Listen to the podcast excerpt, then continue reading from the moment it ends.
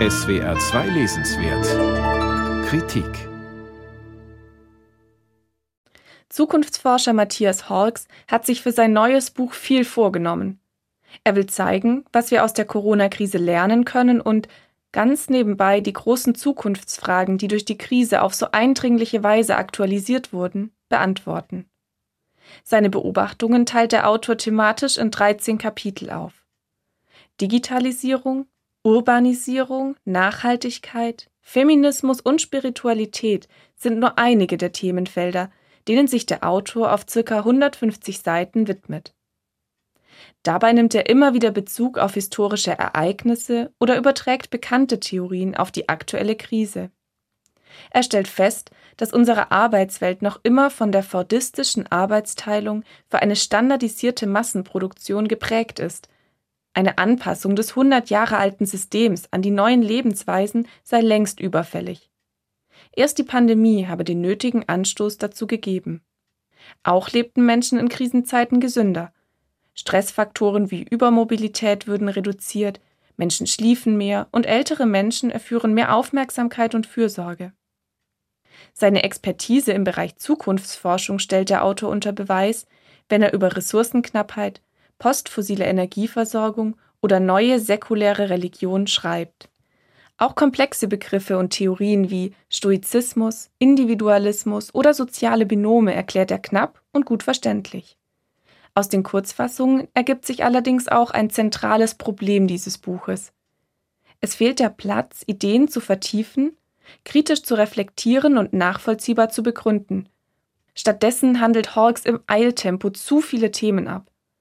Die Inhalte wechseln dabei so unmittelbar, dass es Leserinnen und Lesern kaum möglich ist, sich wirklich in Inhalte einzudenken. Gedanklich gerade angekommen, wird man gleich wieder zum Umdenken gezwungen. Diese Hast spiegelt sich auch im Schreibstil wider. Besonders am Anfang fallen die vielen staccatoartigen Sätze, zahlreichen Absätze, Einschübe und ständig wechselnden Schriftgrößen und Arten auf. Ein Beispiel ist das Kapitel Feminisierte Revolten, die neuen Gender Wars. Der Autor schreibt über führende Politikerinnen in der Corona-Krise, die deutlich erfolgreicher in der Pandemiebekämpfung seien als einige männliche Kollegen. Dann wechselt er zu radikalisierten Antifeminismen, Incels und gewaltbereiten Stalkern. Er beobachtet auch neue Feminismen und erwähnt den Widerstand der Frauen in Belarus. All das vollzieht sich auf nur sechs Seiten. Dass dabei kein Platz für Vertiefungen oder Erläuterungen bleibt, erklärt sich von selbst. Vieles bleibt unscharf und oftmals wirken die Argumentationen einseitig. Eine strukturierte und differenzierte Ausarbeitung bietet Hawks nicht. Zum Beispiel behauptet er, dass sich infolge der Corona-Pandemie ein Großteil der Menschen nicht länger von medialen Manipulationen beeinflussen lassen wird. Oder dass Krisen Wahrheiten verkündeten und Social Media das Bösartige aus den Menschen heraushole. Auf welchen Kenntnissen diese Thesen basieren oder wie der Autor zu seinen Annahmen kommt, bleibt offen. Viele Passagen des Buches sind also nicht wissenschaftlich belegt oder ausgearbeitet. Die steilen Thesen und mangelnden kritischen Reflexionen machen Hawks Aussagen wenig anschlussfähig.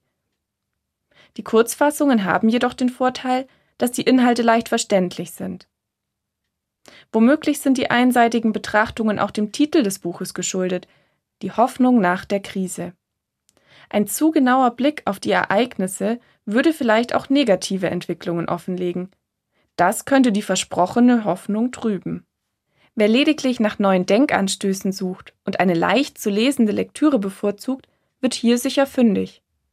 Wer aber fundierte Darstellungen, reflektierte Argumentationen und solide untermauerte Thesen erwartet, wird enttäuscht. Matthias Hawks, Die Hoffnung nach der Krise, wohin die Welt jetzt geht oder wie Zukunft sich immer neu erfindet. Econ Verlag 15 Euro.